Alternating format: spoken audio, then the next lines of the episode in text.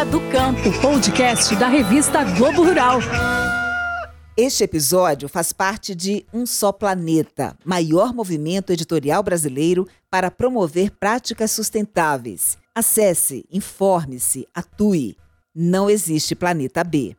umsoplaneta.globo.com A energia e a diversidade das mais de 3.500 pessoas que fazem parte do nosso propósito tornaram a Endi a maior empresa privada de energia do país. Com 25 anos de história no Brasil, estamos impulsionando a transição energética para um mundo neutro em carbono e criando soluções que ajudam empresas e cidades a serem mais eficientes e sustentáveis. Acesse endi.com.br e saiba por que há 25 anos vamos além da energia no Brasil.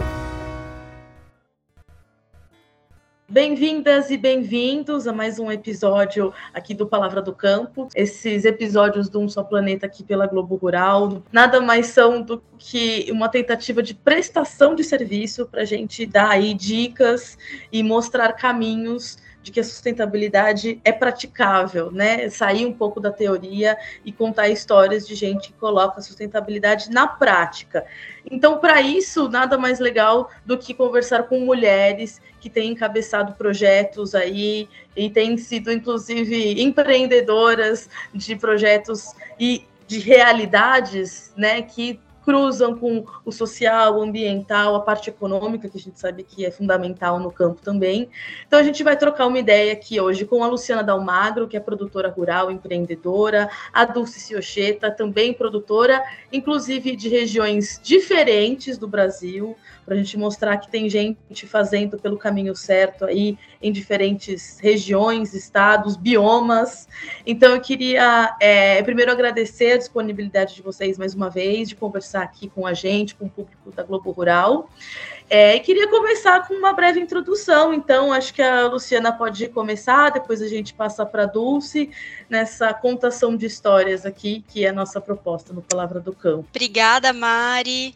Oi, Dulce. Olá a todos que nos escutam por aqui. É uma alegria imensa, mais uma vez, estar ao seu lado. Mari, obrigada pelo convite. E como você disse, eu sou produtora rural e também empreendedora no interior de São Paulo. Eu sou sucessora de uma fazenda bem antiga, está na nossa família desde 1850, e eu sou hoje a quinta geração de produtores rurais na mesma família.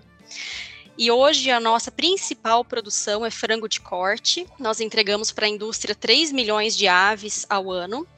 E além disso, como você disse, Mário, eu também sou empreendedora. Eu resolvi empreender na agropecuária e eu vejo que o agronegócio é um lugar maravilhoso para quem gosta de inovar, e aí eu trouxe aqui para o interior de São Paulo uma pequena empresa de flores comestíveis e de microverdes. Então é por isso que hoje você disse que eu sou empreendedora. E aí, nesse caminho de abrir uma empresa e também suceder em um negócio antigo, eu encontrei o meu caminho, Mari, que é trabalhar com sustentabilidade como um conceito internalizado, como uma cultura.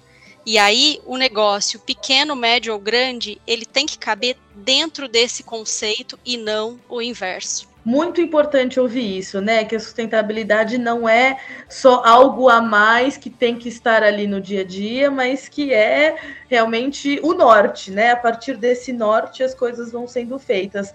E eu sei muito bem que lá no Grupo Morena, lá na Dulce, as coisas também são assim, né? A sustentabilidade faz parte do, do da alma do negócio, né, Dulce? Obrigada por participar mais uma vez aqui com a gente. Olá, Mariana, Luciana. É um imenso prazer estar falando de novo aqui com vocês, contar para quem nos ouve, né, um pouquinho da história do Grupo Morena. O Grupo Morena é uma propriedade rural que fica é, no município de Campo Novo do Parecis, aqui no Mato Grosso, no bioma cerrado, então é diferente ali da Luciana. E em relação à, à sustentabilidade, a você adotar como produtor rural uma postura mesmo de você pensar no hoje e nas futuras gerações, isso está internalizado dentro da nossa cultura é, e não tem sido só uma fala, mas tem sido uma prática toda essa questão de sustentabilidade. Sustentabilidade, em algum momento, está sendo uma palavra meio que flácida.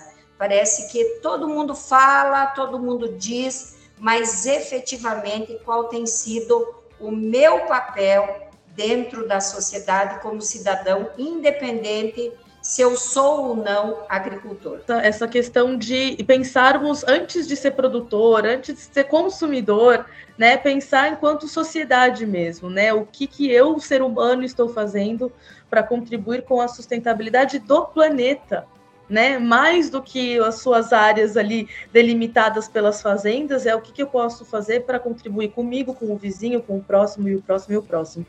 E como eu falei no começo, a ideia desse podcast, a, a, o propósito desse episódio aqui é a gente falar de coisas que já são praticáveis seja em pequena escala, seja em grande escala, mas realmente iniciativas que a gente consiga ajudar quem está nos ouvindo a tomar coragem, colocar em prática, sair um pouco do discurso e, e, e, também internalizar, né? Se todo mundo internalizar esses processos, a gente tem o agro cada vez mais sustentável aí, e isso certamente se transforma em agregação de valor para a cadeia, agregação de valor para o próprio consumidor, né?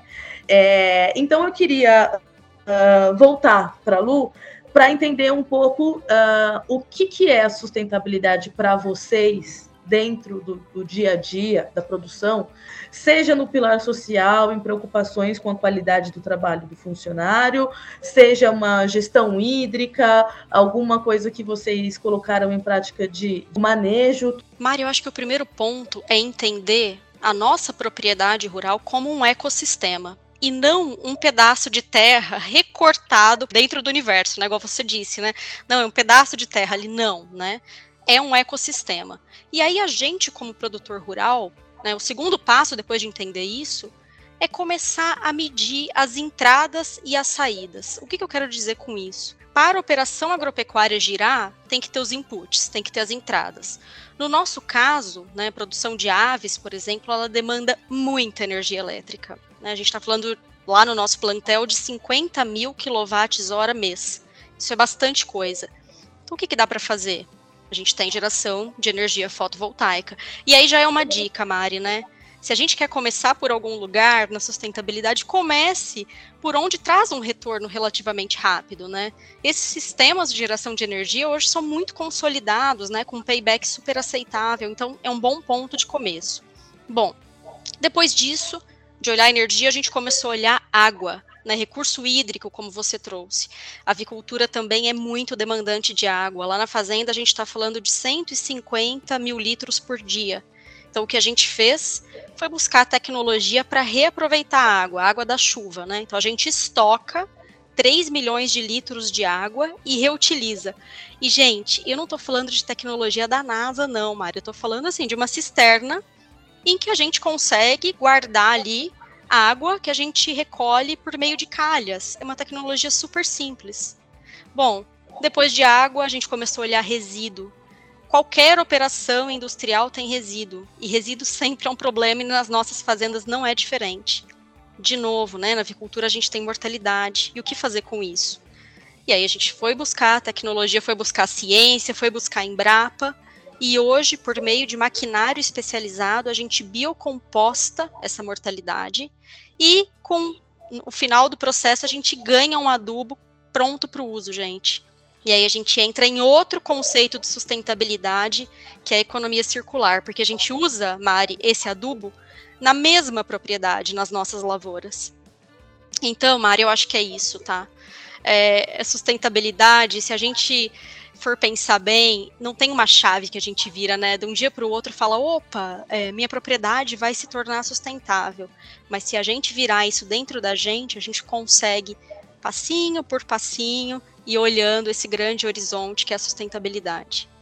Muito bom, e no final das contas é isso que você falou, não importa muito o tamanho da propriedade, todo mundo tem que usar energia, todo mundo tem que usar água, né? Então que seja de uma maneira inteligente, e esse, esse conceito de economia circular, eu acho que não existe é, exemplo mais factível do que no campo.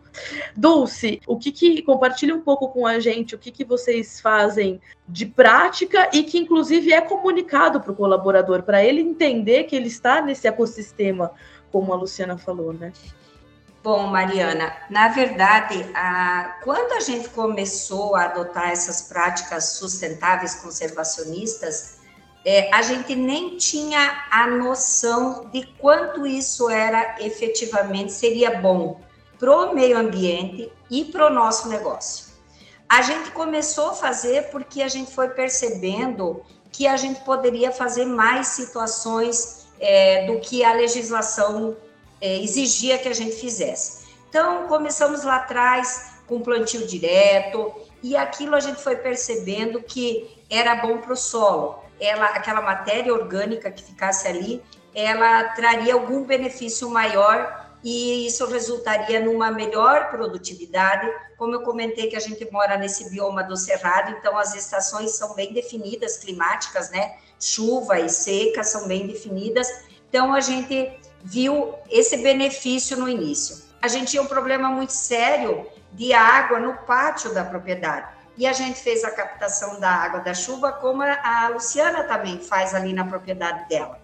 E isso é maravilhoso, mas para transferir isso, esse conhecimento para as outras pessoas, que você não estava, é, você mensurava quanto de água você captava, você utiliza essa água nas, nos tratos culturais, você lava os maquinários, em algum momento você pode também é, molhar o pátio da propriedade, mas as pessoas querem saber quanto você vai ganhar com isso. Em dinheiro, em valor. Nem tudo que está ligado à sustentabilidade se remete a valor. Nem tudo. Você pode mensurar, mas tem situações que não, não são valores, não é lucro. A sustentabilidade não é a, a você apertar o botão do lucro Sustentabilidade é algo muito maior. É você pensar no coletivo, é você pensar, como a Luciana falou, nesse ecossistema. Nós temos várias políticas de RH que têm essa preocupação de trazer essa consciência para o nosso colaborador, para o nosso maior cliente, que é o nosso colaborador, essa consciência de exercer realmente o meu papel de cidadão. Então, quando eu ensino para o meu colaborador, para o nosso colaborador, que eu preciso fazer a reciclagem do lixo, eu estou transferindo, eu transfiro esse conhecimento para ele e ele leva para sua casa. É aquele efeito dominó. É, Lu, você falou dessa questão, por exemplo, da energia fotovoltaica, das placas solares. É, de, a gente vê muito a questão das placas solares nas, nas fazendas mas existe muito uma certa resistência aí por uma questão de custo, né? É, eu queria entender um pouco como que vocês iniciaram isso, assim, qual que é realmente o beabá, né? Para quem está aí numa, numa propriedade pequena, que está ouvindo a gente, que ainda assim pode estar tá sentindo uma certa resistência, falar, não, ela é a quinta geração de uma propriedade grande, ainda assim não é para mim. Como que a gente pode explicar que é sim para a pessoa? Quais que são os primeiros passos, né? É ver o local da, da fazenda que mais bate sol, é contratar um engenheiro que entenda disso, Aliás, Mari, isso assim, quando a gente olha para oito, sete anos atrás, todo mundo falava, gente, mas para que vocês vão fazer isso? Payback longo, tecnologia que ninguém conhece. Mas aí que a gente escuta o coração, como a Dulce disse, né? A gente entende o propósito, escuta o propósito e segue. Eu acho que a nossa história com a energia solar foi muito parecida nesse sentido. Bom, Mari, então, é, entendendo né, a demanda da propriedade, dá para se estabelecer um projeto, sempre com base em engenharia. A gente vê muito amadorismo no mercado também, e aí que está o problema. Sai muito, muito caro para o produtor um projeto mal feito. Eu não estou falando um projeto é, que não atenda 100%, mas eu estou falando de um projeto mal feito é que às vezes não vai gerar o que ele promete, uhum. ou que não tem uma instalação bem feita, e aí uhum. o que acontece? Sobra a conta de energia para o produtor e a conta do financiamento, e é o que a gente não uhum. quer. Então procurem empresas sérias, avaliem é, quanto se gasta de energia por mês, entendam se tem condição de fazer uma geração completa ou não, e se não der, gente, a dica é comecem. Lá na fazenda, Mari, nós fizemos em três etapas. A gente não teve condição de fazer de uma vez, Então nós dividimos o projeto em três e eu digo para vocês, foi a melhor coisa que a gente fez, porque aí a gente também foi aprendendo, foi se acostumando, foi internalizando essa cultura e hoje sim a gente gera 100%. É exatamente isso, assim, não dá para fazer da noite pro dia, ainda mais se é algo novo que você não conhece, né? Precisa ter calma, né? Dulce, eu queria ouvir um pouco sobre a sua perspectiva, assim, ou seja da, da energia fotovoltaica ou de algum outro processo que você se lembre que precisou uhum. também é, olhar muito bem qual empresa contratar, o que tem essa parcimônia de falar, olha, vai gerar resultado, mas eu preciso saber que não é para ontem, né? Você tem algum episódio desse para compartilhar com a gente? Sim. Exatamente, concordo com a Luciana quando ela fala da seriedade aí dessa questão de você é, adotar alguma tecnologia nova na tua propriedade, alguma prática sustentável. Você tem realmente que fazer esse estudo, ver é, empresas sérias, empresas que tenham alguma história para ter contado de verdade. Porque em relação à energia solar, é, até nesse momento a gente vai estar tá aumentando a nossa a nossa capacidade, o nosso pátio ali de, de, de, placas, né? A gente instalou esse ano uma UBS, é uma unidade de beneficiamento de sementes, então tem essa necessidade. E a gente percebeu, é, tinha lá o payback, quantos anos, mas isso agora já diminuiu, o retorno realmente está muito valendo a pena, né? Então, em relação à energia solar, é, concordo com tudo que a Luciana falou. É, um outro exemplo que eu gostaria de dar é quando a gente fez a, a implantação da integração lavoura-pecuária-floresta. Foi o, no primeiro momento a gente plantou a, a floresta, era é, floresta de eucalipto, era para resolver um problema que a gente tinha. Tinha umas áreas onde é, tinha baixa produtividade, é, eram áreas mais arenosas, e a gente falou: não adianta insistir em plantar soja ali, ou milho. Nós temos que realmente colocar uma outra cultura e instalamos ali essa floresta. E aí, com o passar do, do, do tempo, a floresta foi crescendo e tal, então agora a gente pode incorporar a, a lavoura e a pecuária tudo isso tem custo, né? E essas etapas que precisam, às vezes, ser, é, como a Luciana falou, é um caminho, né? Uma jornada, não tem, ah, liguei o botãozinho e agora me intitulo sustentável. Todo agricultor precisa ter essa preocupação, porque nada é mais sustentável do que você produzir com menos e de você ser eficiente. Isso é ser sustentável. Na verdade, no fundo, é isso. E eu acho que toda a nossa conversa, ela começa justamente com a sustentabilidade na ordem social, porque se a gente não cuida das pessoas, como a gente vai esperar que essas pessoas cuidem do, do ambiente, enfim, né, do planeta, de tudo?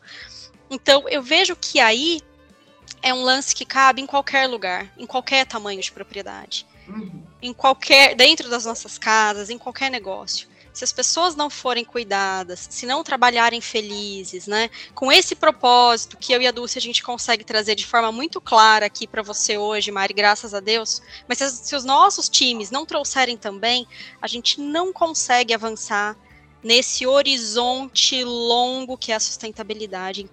E aí, quando a gente fala de educação ali no Grupo Morena, a gente tem muitas políticas é, que apoiam financeiramente essa educação, seja numa segunda língua, que no caso é o inglês, que a gente está propiciando para os nossos colaboradores, seja em cursos, treinamentos, seja para terminar o um ensino médio, o um ensino superior, o um ensino técnico, seja numa situação de intercâmbio, para você poder ter uma oportunidade de fazer uma imersão no outro país.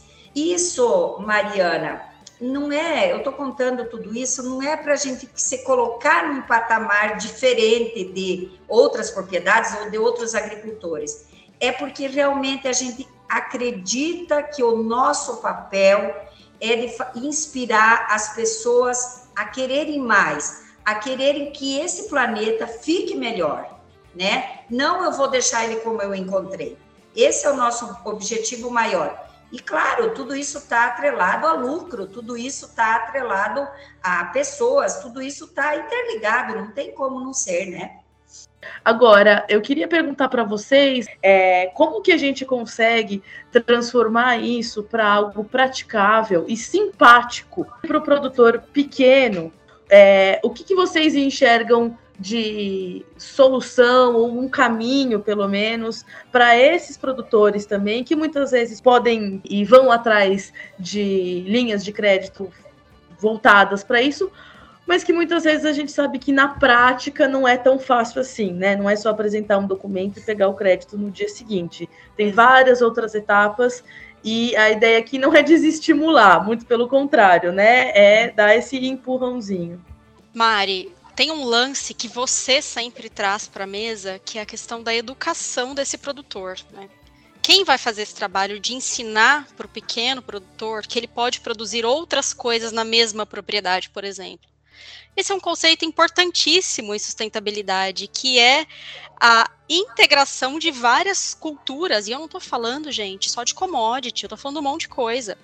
O produtor rural, ele pode inovar e pode plantar um monte de coisa diferente. E eu trago para vocês o meu case como assim um exemplo vivo, gente. O nosso negócio das flores, ele começou em um terreno de 800 metros quadrados. Então, assim, é, é um, eu, eu não sou uma pequena produtora, eu sou uma micro produtora. E assim, dá para gerar renda, dá para ter funcionário, dá para ter uma vida legal com esse pequeníssimo empreendimento, mas porque eu tive a chance, Mari, de alguém um dia abrir as portas de outra propriedade, me ensinar, me mostrar, e eu vi que isso cabia no mercado. Então, a primeira questão eu acho, o produtor ele tem que entender que ele pode produzir outras coisas e não só as commodities que precisam, né, geralmente de larguíssima escala para ter retorno, né? E o outro ponto é uma conexão muito forte com o mercado é o pequeno produtor ter um entendimento do que aquele mercado precisa. Então a conexão com o mercado é outro lance que eu acho que falta, tá, Mari? Do cara também, talvez, né, de uma forma ativa, não sei, pegar o carro, ir nos restaurantes, perguntar, gente, o que está faltando, né? Muito interessante isso, porque inclusive a gente sabe que quando o produto vem de muito longe, o custo que isso leva para o consumidor final, de logística, de frete, diesel, tudo isso conta muito, né? Quando a gente tem o alimento mais perto da gente, tende a ser mais barato, né?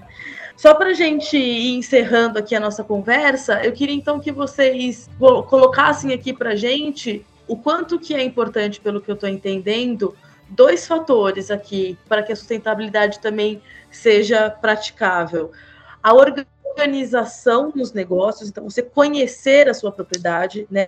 Conhecer de fato o calendário, o que está sendo é, aplicado, é, as quantidades, os retornos, né? Ter aí um mínimo de série histórica para você ter um comparativo. Então, eu queria é, que vocês falassem sobre o quanto que gestão, a governança do ESG, né? O quanto que a governança é importante para vocês e, e, dicas nesse sentido também.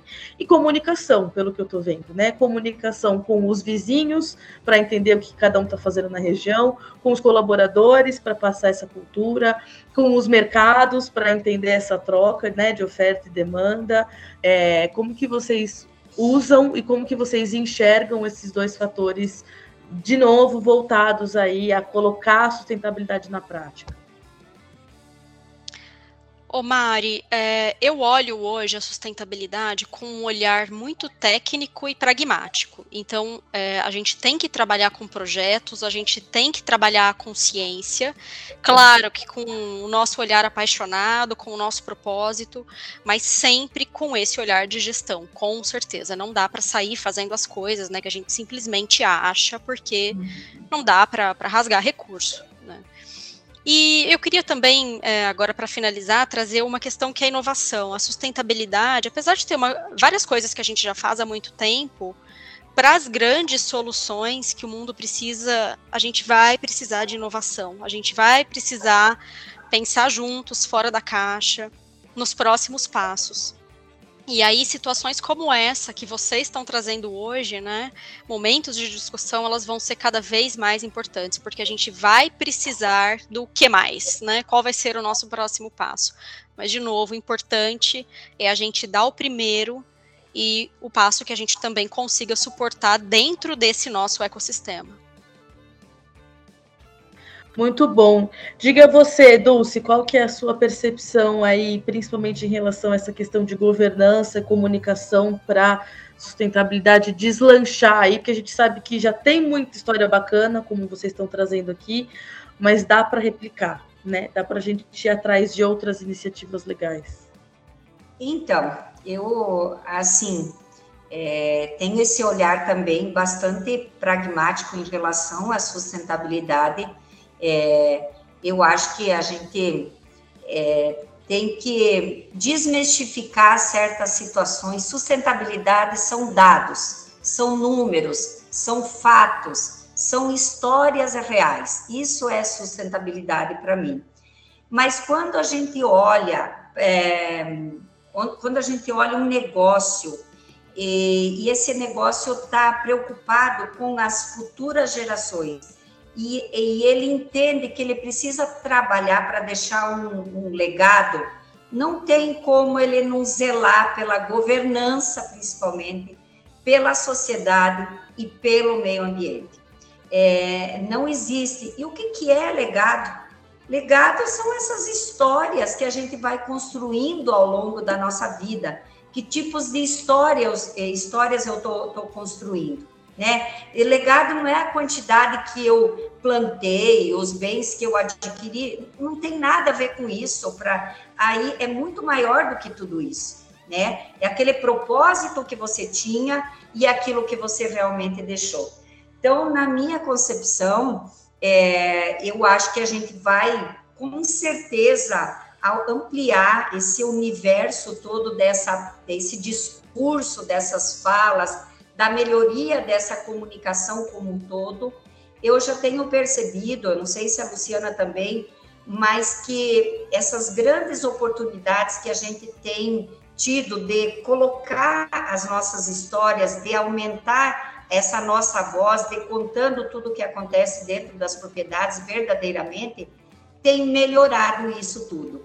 A gente teve a oportunidade no Grupo Morena, a semana passada, de ter um intercambista de, da Inglaterra e ele ficou encantado com as coisas que ele viu. E aquele discurso é o mesmo de sempre, mas lá a gente ouve outras coisas. Lá chega para gente outras histórias. Então, assim, e até a pergunta foi: mas as propriedades todas são assim? A maioria das propriedades são assim. Nesse universo todo do agronegócio brasileiro, a maioria. Claro que tem um caminho ainda para ser construído. Claro que a gente precisa melhorar essa conduta de muitas situações ou desses pensamentos rasos. Mas o importante é que a gente está a passos largos, eu diria, de outros países, de outros agricultores, de, de outras nações. Então, eu me sinto muito orgulhosa mesmo de ser uma uma agricultora brasileira e tá podendo viver esse momento diferente do que os meus pais, meus avós viveram lá atrás, quando foram agricultores. Não por acaso vocês é, também estão aí à frente desse prêmio Mulheres do Agro, com o troféu na Fazenda, né? E, e levando essa, essa palavra de sustentabilidade e de protagonismo feminino aí para outras mulheres. Eu queria agradecer muito a participação de vocês e convidar todo mundo que está nos ouvindo a conhecer mais a história da Luciana, da Dulce. Elas já participaram de outras matérias lá no nosso site, globorural.globo.com. Fica aqui o convite para ouvir outros episódios do podcast Palavra do Campo que trazem histórias de mulheres. A gente está sempre colocando aí as vozes, literalmente, das mulheres para serem ouvidas. Obrigada, Mari. Obrigada, Dulce. Foi ótimo bater esse papo com vocês e até a próxima. Eu que agradeço aí, e é muito legal isso, a gente ver pessoas tão jovens, mas com tanta vontade de fazer a diferença, né? É, no agro, no Brasil e no mundo.